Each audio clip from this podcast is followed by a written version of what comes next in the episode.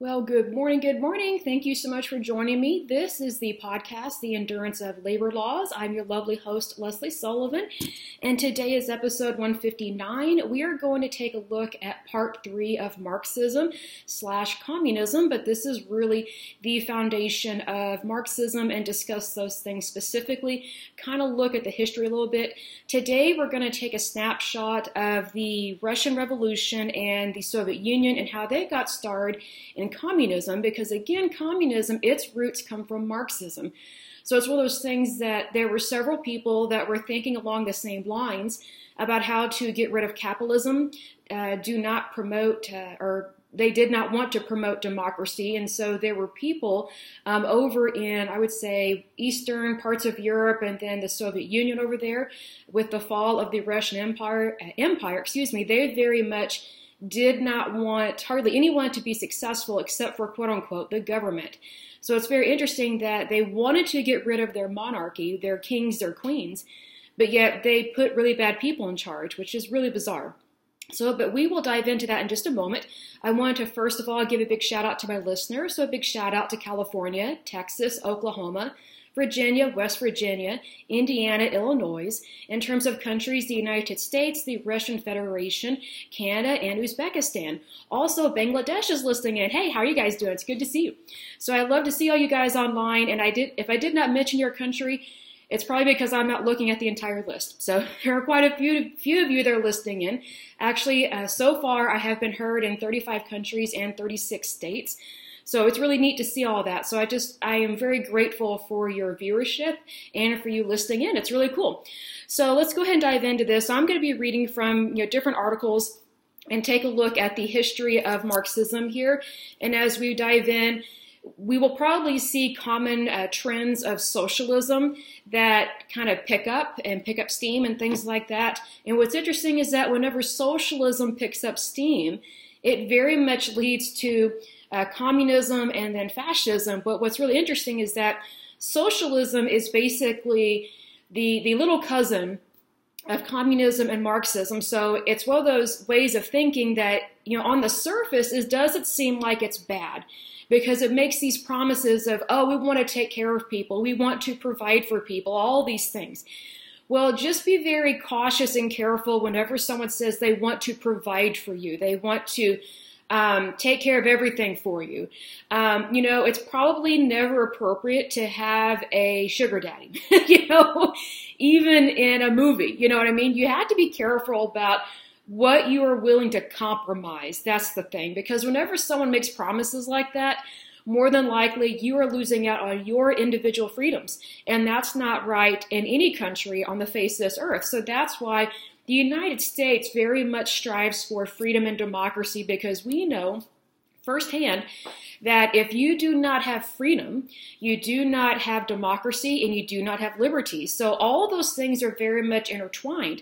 What's intertwined with Marxism and communism is lack of human rights, violation of human rights, lack of democracy, lack of capitalism, horrible economies. There's usually famine, death, and disease, and that probably sounds extreme, but it is extreme. I mean, all you have to do is look at the history of the Soviet Union, especially when uh, Joseph Stalin was in charge. And then also, you know, you could kind of take a look at what's going on in Russia right now. It's not the Soviet Union per se, but Vladimir Putin, their president, quote unquote president, because uh, I don't know why anyone would vote for him. I really do not, because he is ex KGB. Again, you know, you need to be careful who you put into power because you need to look at, okay, what were they raised in? What kind of occupation did they have in their 20s, 30s, and 40s? And then why do they think the way they do now? Putin very much wants all those, um, the, the entire Soviet bloc to be a part of Russia again. He doesn't think they should be independent. He doesn't think they have the right to be their own country. So, what are you going to do? Don't vote for him.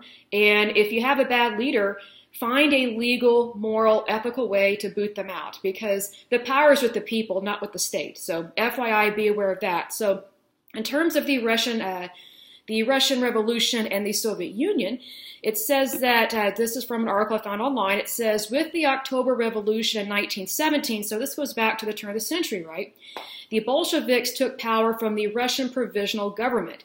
So here's the thing: the Bolsheviks, they were some pretty bad people And so you have to remember that the czar, the Russian czar, excuse me, Russian czar, uh, and, his family were brutally murdered. Brutally. And when I say his family, I mean him, his wife, all of his children, even their daughters and things of that nature. Because sometimes when people think about wiping out a, a family line, they think about just killing the boys. No, this was like complete annihilation of any type of monarchy. So they did not even give them a chance they did not even give them a chance to start a new life elsewhere.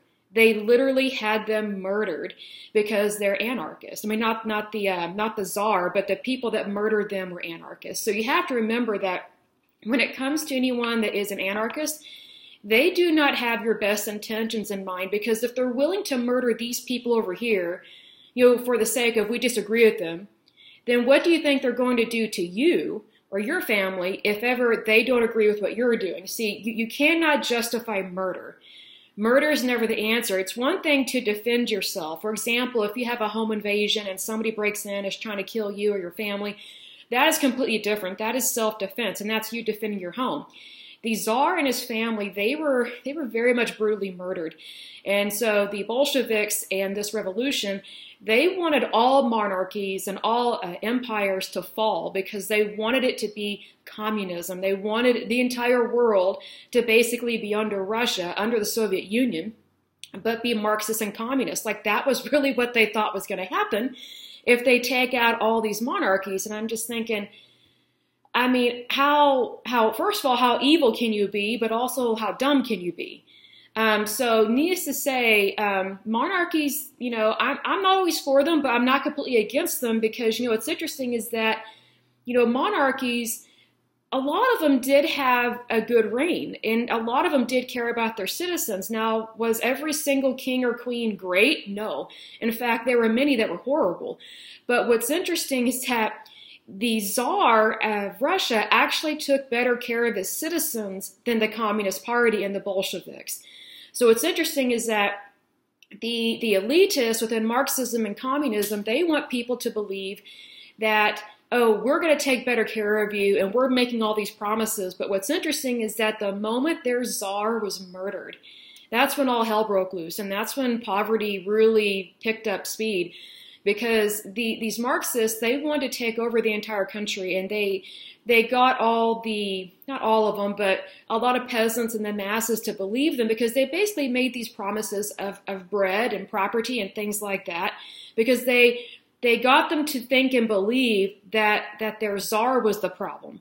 And yes the czar was not the best. I mean there were some issues but what's interesting is that the citizens of russia or the citizens of the russian empire at that time once their czar was murdered and his family was murdered the people of the Soviet Union suffered way worse under Marxism and communism than what they endured under their czar. So, was their czar a perfect leader? No, nobody's perfect. Nobody on the face of this earth is perfect except for Jesus, right? So, it's one of those things like you cannot expect perfection, but you should never settle for less than God's best. And I think going along with Marxism and communism is settling for way less than God's best because, first of all, Marxists and communists they do everything they can to shut down churches immediately. Like they, they shut down churches, they take over banks, and they try and confiscate people's property. So it's kind of like, wow. Um, so they're claiming to care about people by suppressing them. See, that that's why that kind of thinking just does not make sense. And so that's why you have to be careful about who you elect into office or, or what, I, you know, how do I describe this? What ideologies or theories that you go along with because you, you should never believe in something that, that destroys you or your neighbor. And you should never believe in something or, or vote for something that limits your rights, especially as a citizen and as a right as a human being. So, you know, I, I mentioned those two things because, you know, here in the United States, we have rights that a lot of other countries don't, right? So in the United States, when we are voting, we already know that we have the right to vote, correct? So it's it's different than when people vote, like for example, in corrupt countries, like there are so many corrupt countries over in Africa in that area in that region. You know, not everybody has the right to vote. So needless to say, when they do vote on something or when they do make a change or a shift in their government, first of all, they have to establish that everybody that is a citizen of their country has a right to vote. Because if you don't establish that foundation, then you're basically not going to be able to fight off or stop or, you know, how to describe this stop or prevent as much as possible human rights violations. Because if you don't have the right to vote and you don't have the, the mindset within your government officials that hey all life has value then it doesn't matter how much you fight you will never be considered human and so then your rights will be violated so that's where human rights violations come into play because again countries that have democracy and freedom and that focus on the rights of the individual, not the collective, which again, Marxism and communism, they don't want you to think as a, as individual. The elitists don't, right? They want you to think as a collective because they know that as a collective, they can fool more people. And they can lull people into a false sense of security that, oh, well, we'll give you property, but we just don't want you to make a lot of money. Well, who, who decides that for somebody else? Like, it just makes no sense. Well, if you enable your government and your leaders to to promote stagnation and oppression, even even though they're promising you stuff, me personally, I would question that and think, okay, wait a second. They're offering me property and land, but you know, who are they to offer anything? Like they don't actually own the entire country. See, here's the thing: if ever someone, or I shouldn't say someone, if ever your your government is saying, "Oh, um, we don't want you to have all these, these rights, but we'll give you property instead. Well, first of all, who did they take that property away from? Because, you know, land typically does not belong to the state unless the state or government purchases it, you, know, purchases it, excuse me. Almost like, you know, for example, in the United States, we, we do have land that is owned by the federal government. You know, an example of that would be our state parks as well as our national parks. So that is property that they actually own and that you know you and I cannot purchase. But one of the problems that I would say that landowners have been having an issue with here in the United States, whenever we get a Democrat in office, especially a, a liberal or a progressive, they tend to use the EPA and the the EPA laws to confiscate illegally, mind you, illegally confiscate property from from landowners you know, from property owners here in the United States. And they say, oh, well, the government needs that. You have, you have to move. You know, there, there's a problem with the land or we need to research something.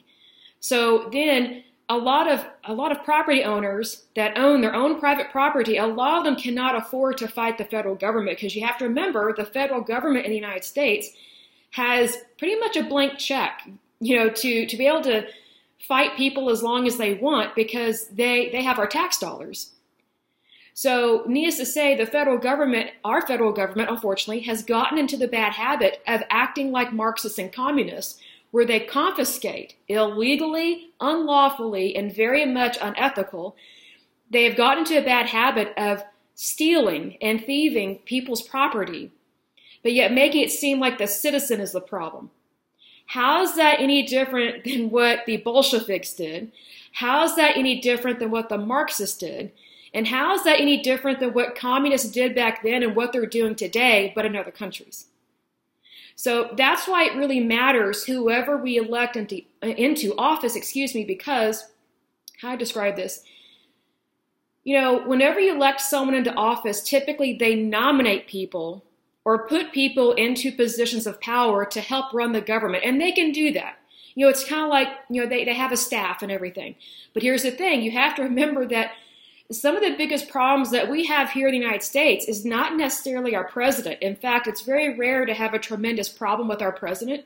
Usually, it's these federal agencies that are being run by elitists, okay? These elitists that think that we're morons, we're peons, we're peasants, and oh, they're geniuses. They know everything, and you know, we, we can't sue them, and if we do, we will go bankrupt, the government will not. Because again, the federal government runs off of our tax dollars, right? So just be aware of that. So it's one of those things that, you know, under Marxism and communism, you can't fight your government. you can't. You cannot. I mean, can you imagine um, someone in China, you know, a Chinese citizen, which citizenship over there is a joke, really, because a lot of them are slaves. Um, but anyway, if a citizen over there in China, you know, did not like something that the Chinese government was doing, do you really think that they could hold the Chinese Communist Party accountable for what they're doing? I mean, I don't mean to laugh, but it's like, you know, when, when you put when you put something so evil, so anti-human into office, and the longer you leave it there in office, the harder it is to fight it. It's not impossible. In fact, it's very possible but it's it's difficult sometimes. So it's one of those things that you know here in the United States, under our Constitution of the United States and under your Constitution of your individual states. Like, for example, the Constitution of Oklahoma is completely different and separate than the Constitution of Texas. The Constitution of Texas is written extremely well. You know, there's a reason why Texas always threatens to leave. you know, it's like, where are you going to go? you know, you're still part of our continent, you know, North America, but I understand what they're saying, right? But I just always find it funny whenever Texas, um, I love my Texans, I have family down there, but their Constitution is written really well. Not as good as the Constitution of the United States, of course, but, you know, it's one of those things that if you don't have freedom, if you don't have democracy, if you don't have capitalism, it's virtually almost impossible to fight off really bad people, bad leaders, and get your country to go in the right direction. That's the problem. So the Soviet Union, the aka the Russian Empire, has been going in the wrong direction since before the turn of the century. So you know, please be aware of that, that Putin is not the only problem.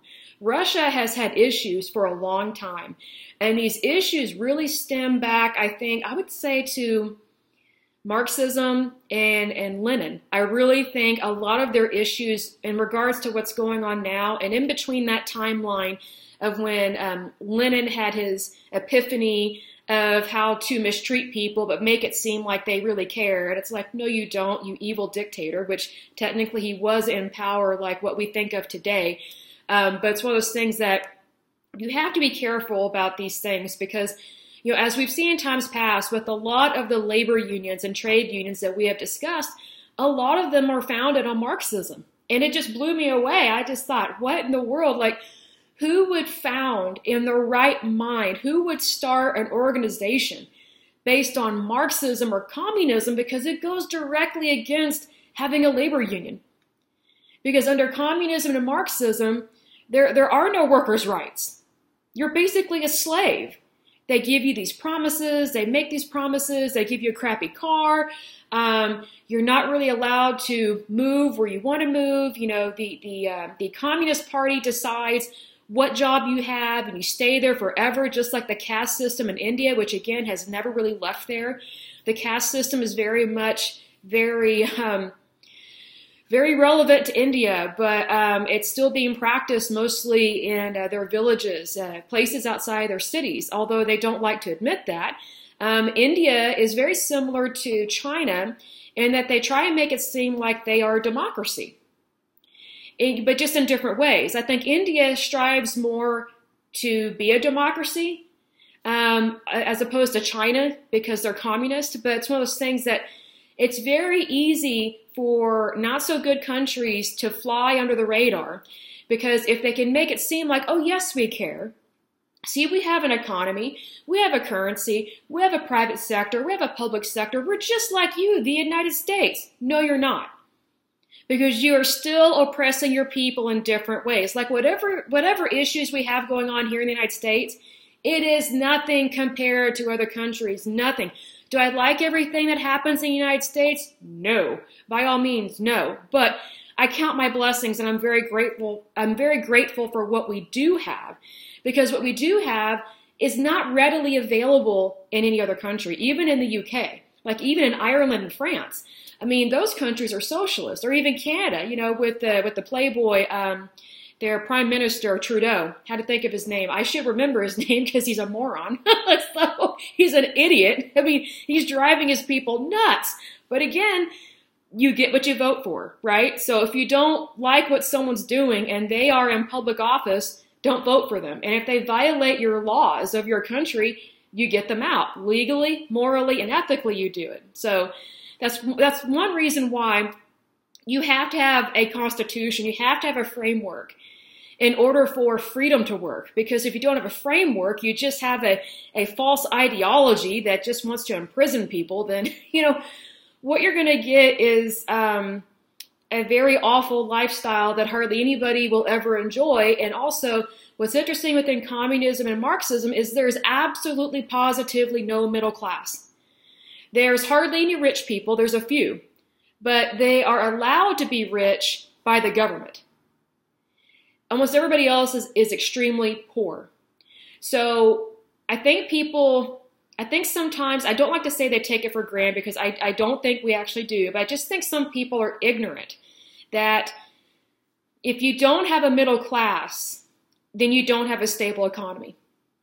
Because the middle class is where most people want to be because they want that mobility. They want to be able to go from being poor to middle class and then from middle class to upper class. But if you have no middle class, then people know when they don't have much to strive for. So they typically give up. So that's one reason why a lot of these communist countries, why they hardly have any revolutions where they are actually successful at dethroning their dictators because they have so many underpaid workers that have been forced into, into poverty that they don't even understand what it means to be middle class and what it means to move up because they've been suppressed so long they don't know what it's like to have a real job.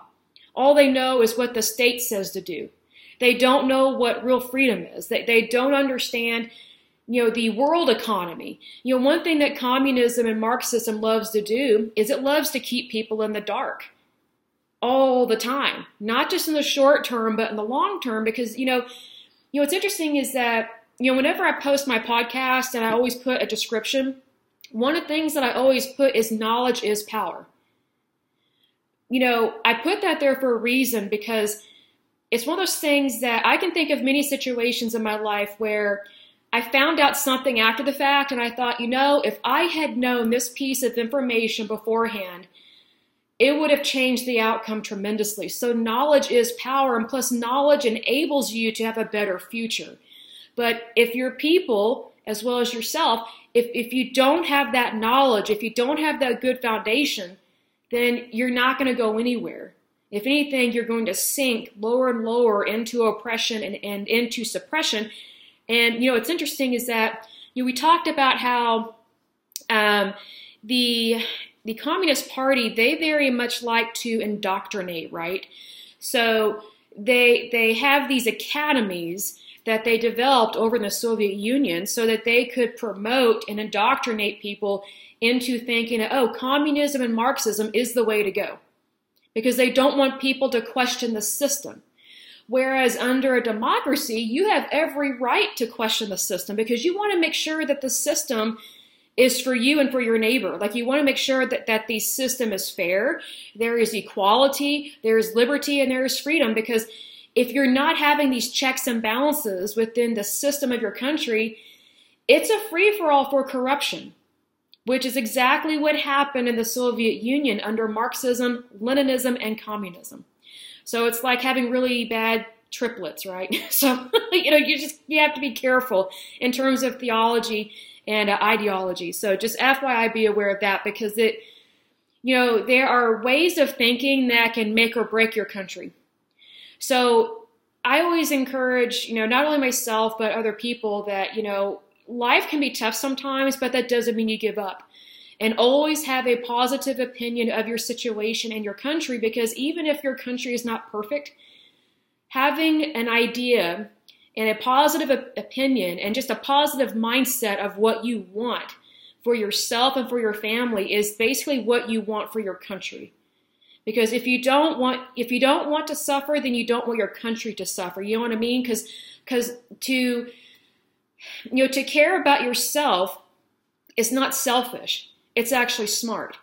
Because if I have found that whenever people they care about their their life their their health, their happiness, they typically radiate that out to other people and they care about other people. But typically when people do not have a positive opinion of themselves or their situation, regardless of how happy or sad it is, when they do not have a positive opinion of it or positive viewpoint of, hey, I can get through this, Tough times don't last, but tough people do.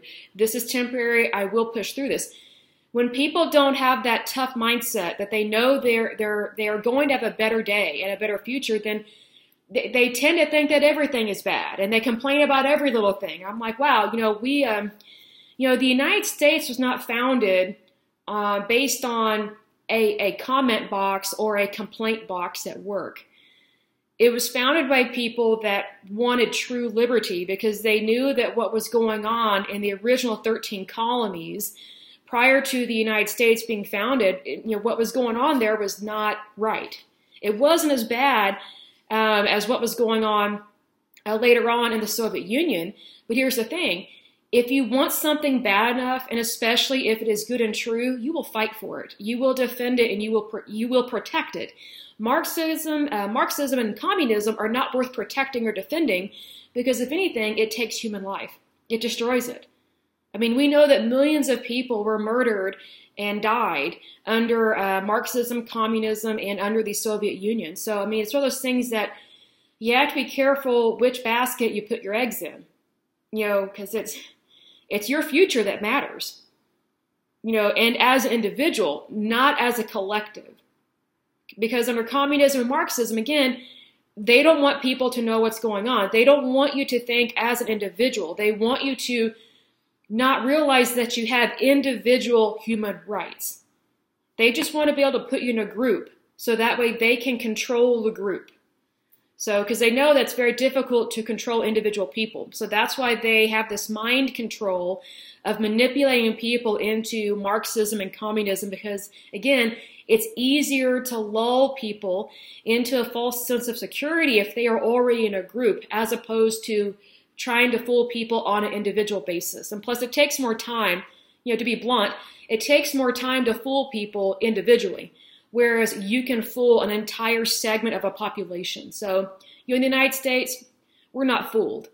So, you know, if, if people really want to practice democracy, then they need to throw out anything and everything that is foolish, anything and everything that hinders your rights, you know, for democracy, liberty, and freedom and capitalism, because without those things, you don't really have a stable country whatsoever, and it will be almost impossible for you to have a better future. So just know that. Um, but it says here, getting back to this, it says the Bolsheviks established the first socialist state based on the ideas of Soviet democracy and Leninism. So here's the thing you cannot have democracy um, under Marxism, Leninism, or anything to do with the Soviet Union because under democracy, the individual has rights. But under Marxism and communism, individuals do not have rights. So you can you can say that oh we are creating a better state by being socialist.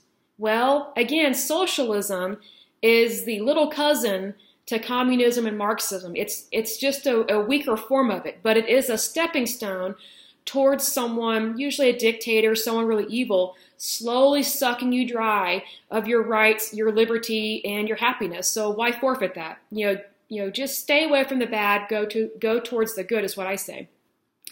It says their newly formed federal state promised useless promises, right? That's what socialists love to do. They love to make promises. Their newly formed federal state promised to end Russian involvement in World War I and establish a revolutionary worker state. Wow. Here's what socialists love to do. And this is also, I think, very common with liberals and progressives. They love to make these promises, but but they hitch them to something. So they they you know they ask a question like, well, you know, do you want the war to end? Would you like us to bring you know your men home? Well, of course, people want their sons and their husbands to come home, right? But they say, well, if you want us to end the war, then you must want a worker state because you want people to come home and be happy. See, that's the lie, and that's the catch. They, they make it seem like they care about people, but they really don't. So it's like, okay, you, you say that you really want your husband or your sons to come home, but if you don't want a worker state, then are you really for us ending the war? I mean, are you for killing your own citizens? See, they turn it, they twist it. So they piggyback things together. So you have to be careful about people's promises because it's one of those things, you know what it reminds me of? It reminds me of, you know, whenever I'm working with people in an office and whenever someone over compliments me, I'm like, what do you want? Just like, what do you want? You're over complimenting me because there's an ulterior motive. What do you want? It's the same thing. When someone makes a promise like that, like what these people did, they're saying, oh, we're making you a promise, but this is what we want you to do. Like, we'll, we'll, we will get us out of the war, but you have to want a worker state. And for us be in charge of it, not you, the citizens. See, that's the thing. It's like a tick for tack. Whenever someone is doing a tick for tack, mm, you need to pump the brake on that and pump it quick.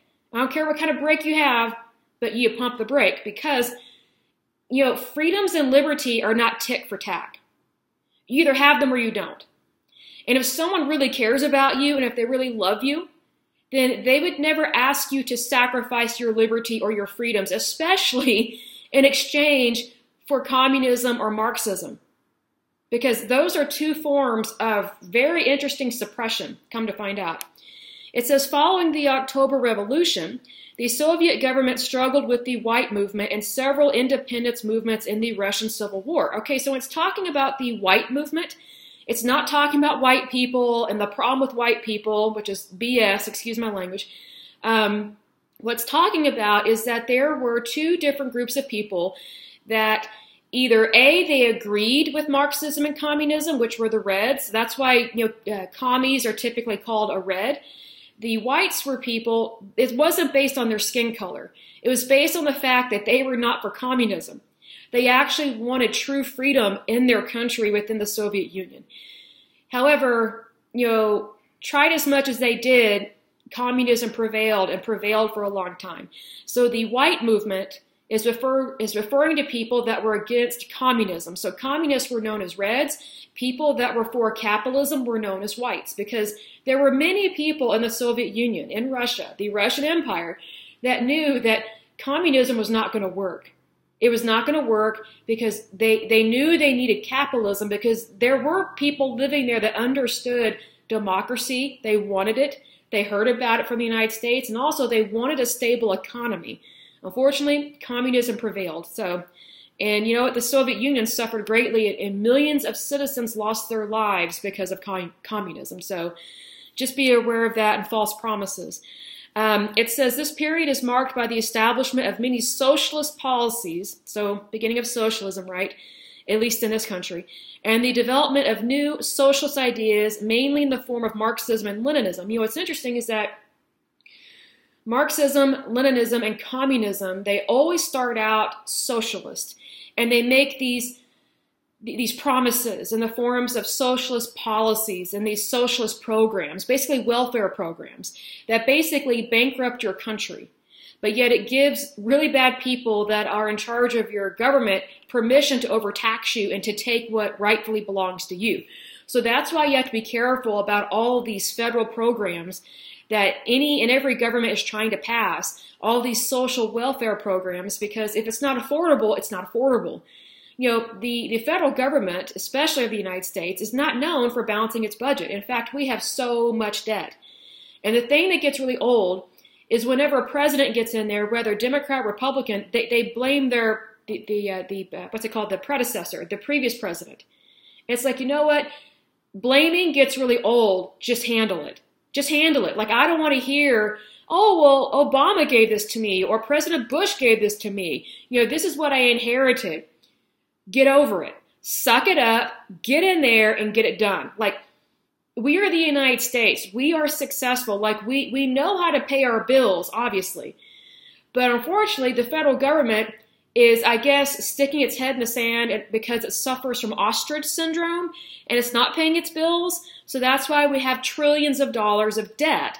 And so, you know, one of the solutions that the federal government likes to do, it says, oh, well, these, these, these government policies will handle this. You know, these, these new social welfare programs, they, they will help with this. No, they won't. It, it causes inflation. It raises the debt. And it's just like, you know, if you are already overspending, you know, how does it make sense to spend even more? And that's technically what Trudeau is doing right now in Canada. He is him and his stupid goons and his party, which mind you, he was elected to this, so stupid Canada, stop voting for morons, right? If you don't like high taxes, don't vote for a moron that's for taking your money. Hello. um, you know, Trudeau, he is for um, him and his goons and his party. They are for, and they're trying to get past tripling the carbon tax in Canada. And it's the middle of winter in Canada. It's like, dude, has this guy not stepped outside and, you know, felt the cold air? You know, has he not ever been tempted to buy a fur because it's freezing cold outside? Like you, you don't triple a tax on anything like that, but especially a carbon tax because people have to have heat and electricity. I mean, do you want people's pipes to freeze? Do you want people to not be able to provide for their families? Like, think about if you if you're taxed at a triple rate, okay, um, just for using um, your utilities, that's electricity, uh, running water, uh, your refrigerator, your oven, your stove, I mean, a ceiling fan, your, you know, the thermostat, whatever the case may be. Like, it is so bizarre to me when leaders, like, oh, we care about the environment, but let's punish people. Here's the thing this is what I was talking about in times past in a previous podcast. We are part of the environment. Human beings, like we are the environment and we live in this environment, right? So we are part of it. We are not separated from our environment you know, if people were separated from their environment, then we would be able to live without oxygen. But we can't. Like we need oxygen. Like, you know, we need trees and plants and they need they need us. Like it's cohabitation, right? It's we, we need each other, right? So here's the thing.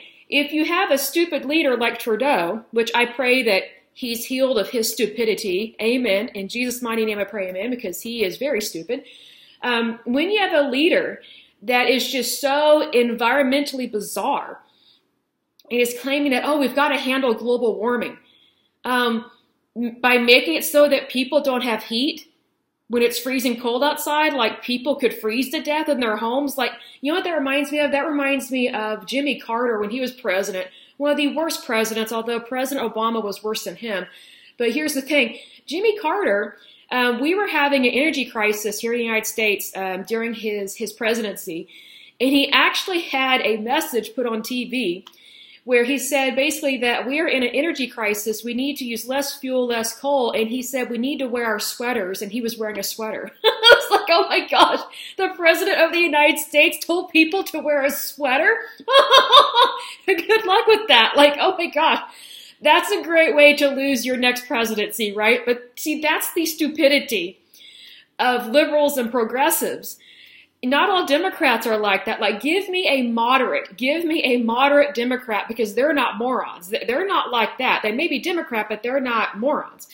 Um, but it's just like, you know, just the the stupidity of telling your own citizens, oh, it's going to be cold out. You know, it's going to be cold in your home, so you know, instead of you know, instead of having access to heat and electricity, you should just wear your sweater. so, oh gosh, it's just funny because I'm like, wow, that's coming from your leader that obviously doesn't care about you. It's the same with Trudeau. He doesn't care about his people, but yet he makes it seem like, oh, you know, I care about the environment, therefore I care about you. No, because if you're punishing your people for, for cranking up for cranking up the heat so they don't freeze to death, then you're not for people and technically you're not for the environment because we are part of the environment. Like technically people are at the top of the food chain. So we have the responsibility to be good stewards, right? But being a good steward does not give your leader of any country permission to oppress their people. And that's what Trudeau is doing. He is oppressing his people, but um, I guess there are some people that love electing a playboy. I mean, he's a moron and an idiot. He looks like a a re- well, he used to look like a model, you know, when he when he was younger. I don't think so much now. You know, I think the longer someone um, doesn't live a good life, I think the more it takes away from their natural beauty.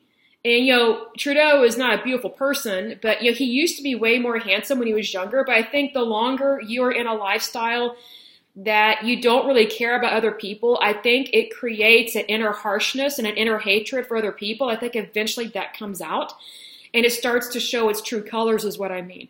So, needless to say, um, I think his wife could have married better, but yeah, that's just my personal opinion. I feel sorry for her because she's married to a moron and I bet she knows it.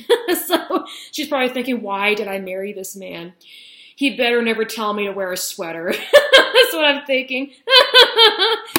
and she probably owns a frying pan for that reason. So, anyway, Uh, moving on, it says in 1919, the Soviet government, so again around the turn of the century, in 1919, the Soviet government established the Communist Academy. So they want to indoctrinate people, right? So this is also the time when they were closing down a lot of schools that they did not think um, would promote communism. They, and this is also around the same time that they started forbidding uh, forbidding artists and writers from painting and writing what was going on in the country.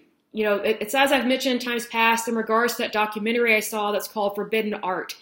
Um, whenever you have a government that controls um, basically the news, the media, everything, you have no freedom whatsoever. And so the government, uh, the communist government, knew that these artists they were not going along with the communist party, and they were going to um, paint and portray what was actually going on in the country. And some of those artists died and or uh, were arrested and tortured because they were not going to paint these pleasant peasants because here's the thing it was actually a a mandate from the Communist Party, from the communist government in the Soviet Union, that if you are a painter, any kind of artist, you cannot um, portray or paint, draw, or sculpt anything that tells the world what is actually going on in the Soviet Union. And the only thing that you can paint, sculpt, or write about is just these pleasant peasants.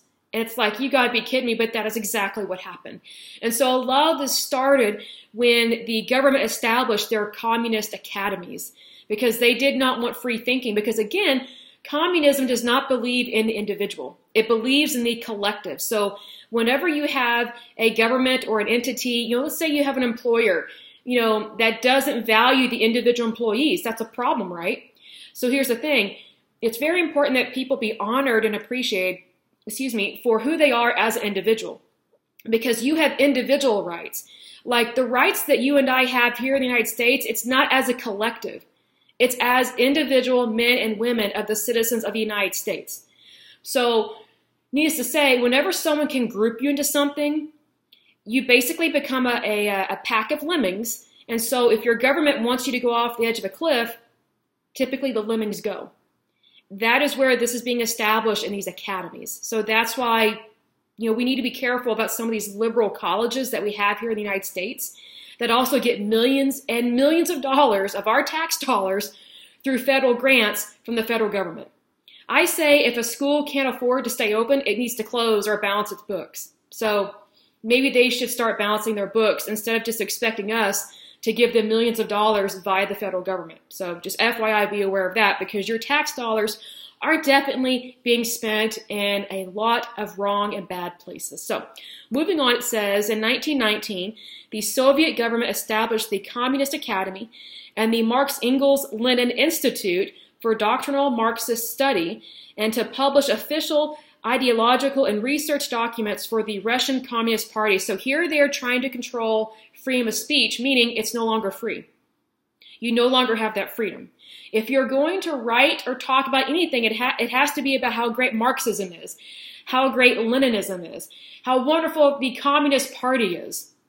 That's basically what's going on in Communist China right now. Like, if any of their citizens say anything bad or negative about their party, um, the Communist Party of China, or the People's Republic, it's not a republic, it's a joke, but that's what they call themselves, the People's Republic of China is a communist country. But if you say anything bad about that government, especially if you're a citizen, they round you up, lock you up, torture you, and sometimes just execute you. And oh, and then sometimes what the what the Communist Party does over there in China, um, if they really are low or strapped for cash, whenever they round you up and execute you, sometimes they sell your body to science. So they make money off of people they execute. That came out several years ago when they were executing a bunch of uh, people in prison.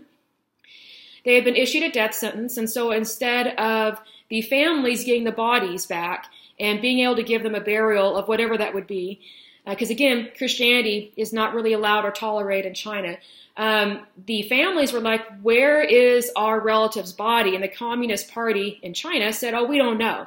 Well, they did some research and they found out that, that the communist government in China was selling people's bodies to make money off of them, and they were selling these bodies for research. So, you know, they don't value human life when someone's alive, much less when they're dead. That's a very common trend in communism. It's harsh, but it's true. So it says with Lenin's death in 1924, there was an internal struggle in the Soviet communist movement, mainly between Joseph Stalin and Leon Trotsky, in the form of right opposition and left opposition. So it's kind of like what I said in times past, where you know you have a template, right? Let's say this nail file, I love it. Let's say this nail file is Marxism. Well, typically what happens is you have you know one guy over here that says, "Oh, well, we want to make this kind of communism." Then one guy over here says, "Oh, well, I want this kind of communism for the country." They were having this struggle of what kind of communism do they want, but they were both interpreting Marxism in different ways. You know, it's one of those things that I'm so glad we don't have that here in the United States because you either have freedom or you don't. It's not interpretive, either either you're free or you're not, right?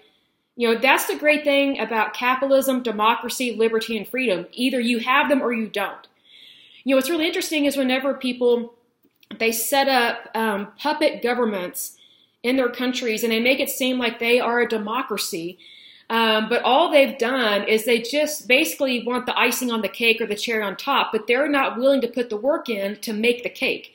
Basically, they want the money and the currency from capitalism and democracy, but they don't want their people to be free. They don't want people to make millions of dollars because they, they think that, hey, if, if people are successful, then we won't have any control over them. Not true. I mean, take a look at the United States. Like, the government does have some control over us. It's not complete control because we, the people, are the government. So we dictate what laws and regulations that, that we deem are appropriate, moral, legal, and ethical. So we do that via, first of all, we elect certain people into office. And also, we have ways of conducting our courts that are far better than any other country. Is it flawless? No. We could definitely work on a lot of things, but it's like I've said in times past, we are not corrupt like other countries like Jamaica and Haiti and so many countries in Africa. I mean, unbelievably corrupt. Like over there, you know, if if you um if you don't want to be convicted of something, all you have to do is pay a judge off. I mean, if you do that here, you just extended your sentence. you know, you just really um you you very much are not ever getting parole if you do that here in the United States. So it's one of those things that you know laws I, I think what a lot of younger people, and I'm not old, I'm only 38, but I think there are a lot of people. Um, I don't know if they're called millennials or Generation Z or whatever they're called, but um, they kind of have this bizarre way of thinking that everything's fair, everything's free, and um, uh, we should have inclusion. And it's like, well, you know, inclusion is such a lie. And we've talked about that in times past, and I'll touch on it just a moment here. Inclusion, what I have found, is the more an organization says they're inclusive, the more they don't really want you. Because the moment they they disagree with you, they're like, oh, we don't agree with you. And, you know, we, we believe in being inclusive, so you have to change what you think. Otherwise, you're not being inclusive. And it's like, no, that's not what that means. Inclusiveness means that you include someone regardless of what they think or say or what they believe.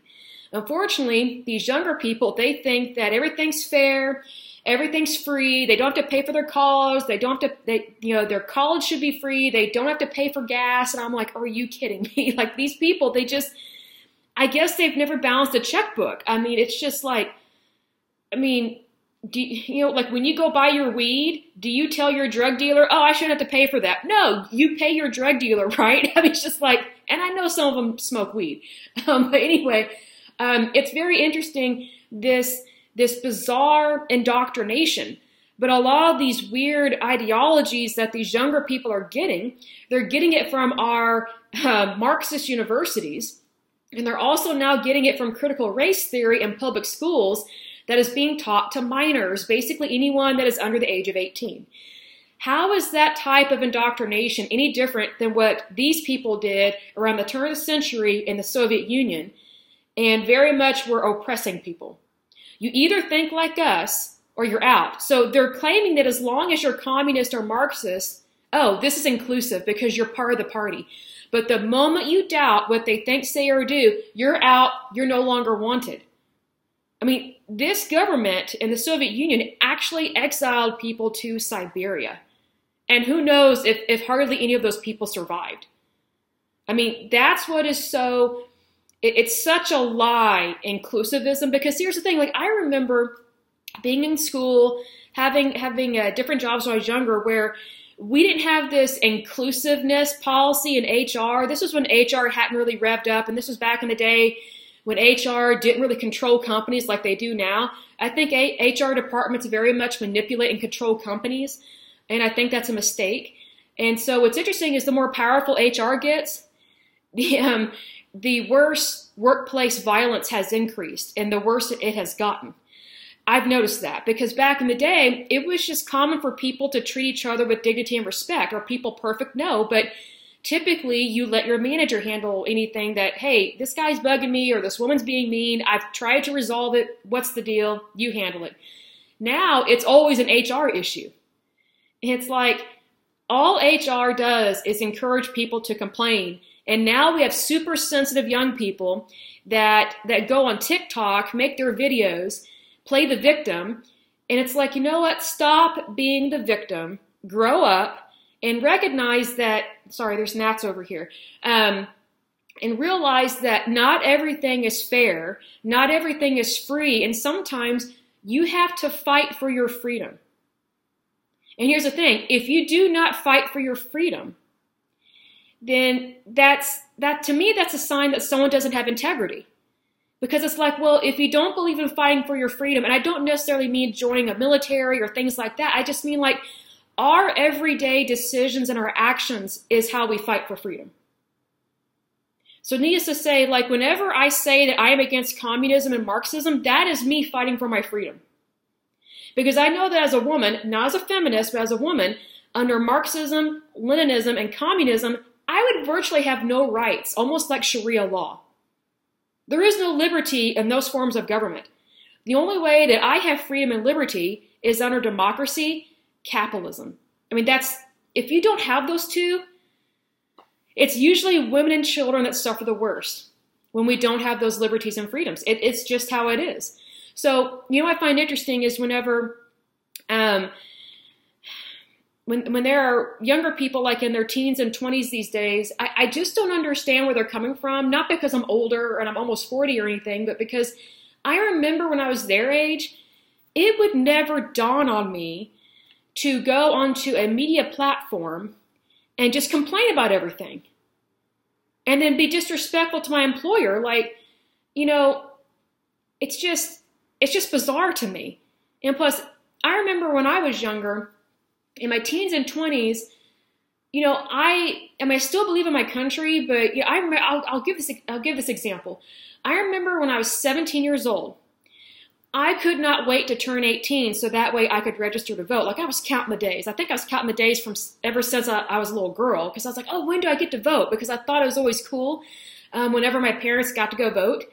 There was just this optimism. Oh, when I turn 18, I'm going to get to vote. Now these 18 year olds and these 20 something year olds, like, it's like they don't have anything to look forward to. It's like, do you not realize, you know, how important you are in a non arrogant way to society? Do you not realize how important it is for you to be educated, not by elitists and communists, but for you to understand your country's history and to understand where where we're at right now as a country and where where we're going and it's not always in the best direction. I mean, I just think it's interesting, you know, that these young people, especially in universities right now, they are shouting down and being so disrespectful to their professors and doing everything they can to get them fired. Oh man, back in the day, that stuff never happened. I mean, it never dawned on me to heckle or be cruel or mean to a professor that I disagreed with. Almost all of my professors were liberal progressives that were horrible people, um, that were not pro American they definitely were not Republican. They did not believe in capitalism, but yet they wanted to get paid. And they wanted to get paid a big paycheck because they're elitist professors, right? So, but it never dawned on me to yell at them, heckle them, get them fired. I just thought, well, this is a class I have to take. I'm just trying to get my degree. You know, I have no control over what this moron says. I'm just going to write my papers or take my classes and just get it done. Like that's just what you do in college. If if if your course is part of your degree, you take the course not to agree with everything that comes out of someone's mouth, but to get your degree. unfortunately, a lot of these young people these days, they think that, well, if I don't agree with someone, I can just get them fired.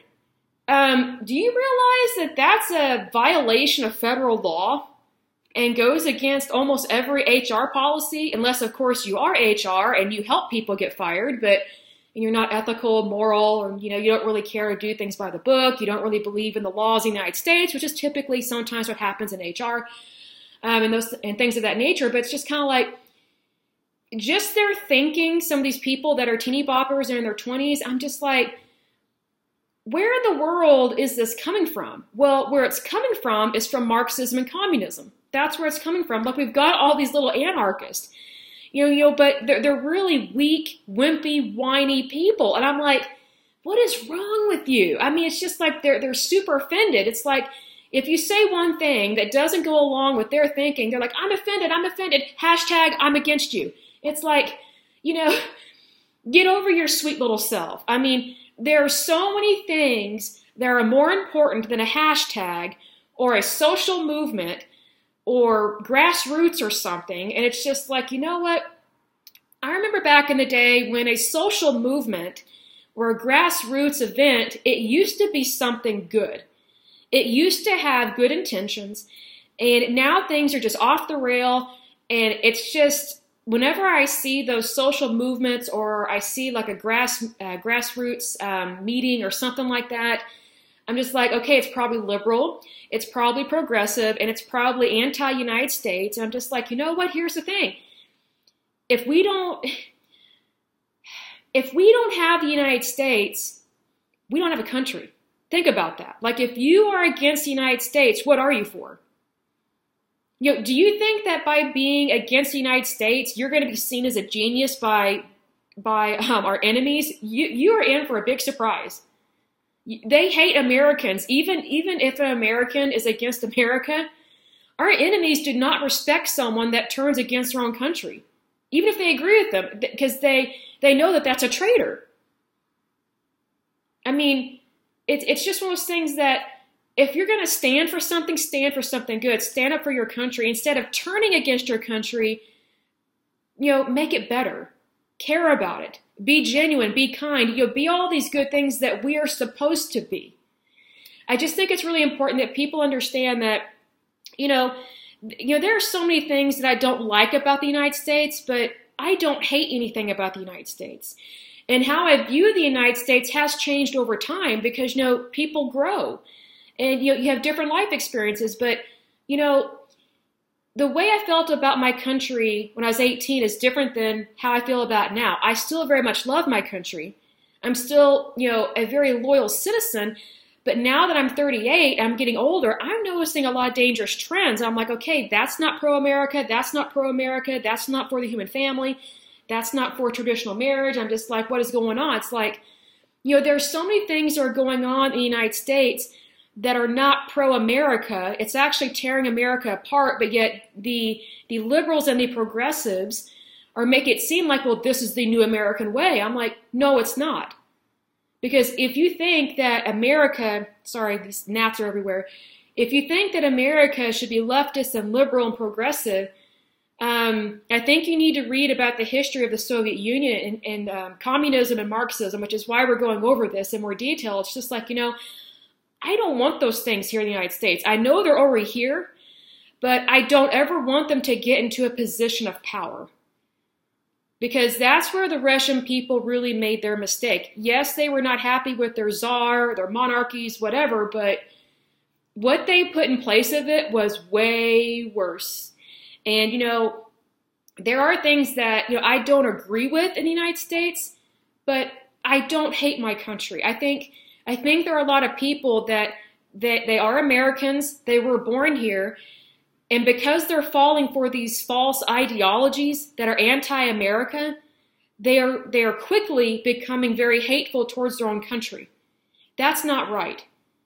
If, if you want to make things better, don't turn your back on your country actually do what you can to save your country from imploding. You know what I mean? Like, you have to really think outside of yourself. And what I've noticed about um, some of these younger people that are in their late teens, early 20s, especially these that go to these elitist schools, they get out in the workforce. I've met some of them. I'm like, wow, you're in for a really rude wake up call because I don't think you understand how to work with people. Like a lot of these young people are walking, talking HR nightmares. And I feel sorry sometimes for HR, even though HR has caused some of this with their own theology and their ideologies. But it's like, you know, they don't understand the difference between right and wrong and just a simple difference of opinion that you know a lot of these people that are Marxist and communist and just anti-America, they think that if your opinion does not align up with theirs, oh, it's an automatic right and wrong situation. You've offended me, therefore you're wrong. You're the problem, not me. It's like no, no, no, no, no, no. You know there there's a difference between a situation um, having a good outcome or a bad outcome, or maybe someone did something illegal or immoral, that is completely different than just having a difference of opinion. However, if you apply these harsh um, right and wrong kind of modes of thinking to things that, hey, having an opinion isn't necessarily right or wrong. It's just it's just an opinion. But if you apply these kind of unrealistic totalities to something like this, to to a person's freedom of speech, then you're basically making it so that people no longer have freedom of speech. That is exactly what happened in the Soviet Union. And that's why the Russian Empire fell, became the Soviet Union, and then the Soviet Union fell into communism. A lot of people suffered, millions of people, not just World War II, but after that for a long time. And even still to this day, they still have some problems. Even though they claim to be free and democracy and all this stuff, I don't fully believe it because they have uh, President Putin, who is ex KGB, he's their president, quote unquote president. I mean, like that wasn't rigged. I mean, you know, give me a break, you know, but it's one of those things that, you know, I remember being in college, and I'll close with this. I always thought it was odd whenever we had students in our class that were Marxist or communist. And I'm like, are you from the United States? Yeah, I'm from Oklahoma. I'm like, how can someone from Oklahoma be Marxist or communist. I mean, just be anti America and just weird and just whoa, just some of the things that would come out of their mouth in our great discussions, but it was rare to have those people.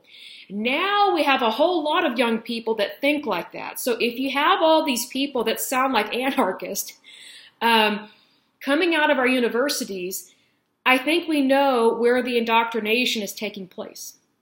It's not just in the news it, it's not just in their everyday life. A lot of these kids are being taught very anti America things at these universities. I'm like, well, you know what? If you don't like the United States, that's fine, but you can leave. I mean, I mean, you don't have to stay where you're unhappy, but don't ruin it for everybody else. But see, here's the thing: these these kids, a lot of them are spoiled, rotten, super offended, um, touchy feely, um, just super sensitive kids. I mean, it's just unbelievable. It's just anything can just pop their bubble. It's bizarre. I mean, I mean, you could say the the sky is blue, and they're like, "No, it's gray. You offended me." It's like, wow, what day is it? Doomsday? Give me a break. So it's one of those things that you know. There, there's a difference in learning a a theology or a way of thinking just to understand history. It's completely different to be indoctrinated into something that gets a, a large segment of the population to doubt and question their country in such a way that they're okay if it gets destroyed. But here's the thing if you're okay with your very way of living being destroyed, that's really dumb because then you won't you won't have a way of living anymore. Like if you think about if if the United States becomes becomes completely and totally Marxist and communist, we won't have a middle class. We'll have massive poverty, massive debt. Our currency will tank. Our bank system, our banking system will fail. Even stockbrokers, hedge fund managers, they will be squealing, um, or they might just leave the country. Who knows? But and we will have way less rich people, way less. Like, here's the thing: instead of having a lot of rich people, we will have very few.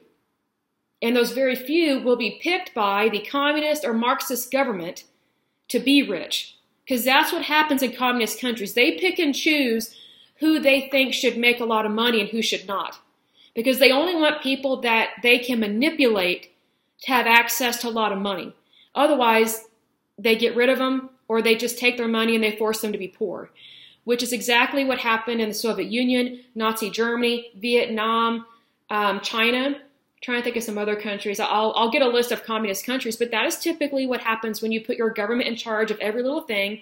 Guess what? That means you have no control over anything. Congratulations, you just threw away your liberty. So please be smart. And please recognize that your rights, your freedoms matter very much. You are an individual. You very much matter as an individual. You are not a collective. You are a person that is involved in a society. And if you live and or work in the United States, you know that we have a good country. You know that we have it, that we have it good. So please do not um, do or vote things or for things that are anti-America because – you are throwing away your livelihood and you're, you're throwing away future generations from having a stable country. I mean, do we really want to end up like Haiti? I mean, here's the thing we send support and funds, I mean, all the time to Haiti and all these other countries. It's like, okay, you know, if we don't want that kind of life, then we should not be embracing things that would send us down that path, is what I'm trying to say. Like, we need to be careful about um, indoctrination because I don't believe in indoctrination of any kind. I just don't. I think we should teach our children the history of the United States, let them form their own conclusions, and let them grow as a human being. Let them be an individual. I mean, as long as you know, I, I have a rule, as long as what you're doing is legal and moral, you're fine because you're covered by the laws of your land, and more importantly, you're covered by the laws of our God. So that's why you have to do everything whenever you do something, it's legal and moral because just because it's legal doesn't mean it's moral. So please be aware of that. But, you know, it's one of those things that as long as you're covering those two bases, you're good to go. You're good to go and just live your life. Be happy, be good, be true. Always, always. But until next time, I will go ahead and end this podcast. But as usual, I pray that you're happy, healthy, and whole, that you have a wonderful day and a wonderful week. Thank you so much. God bless. Bye bye.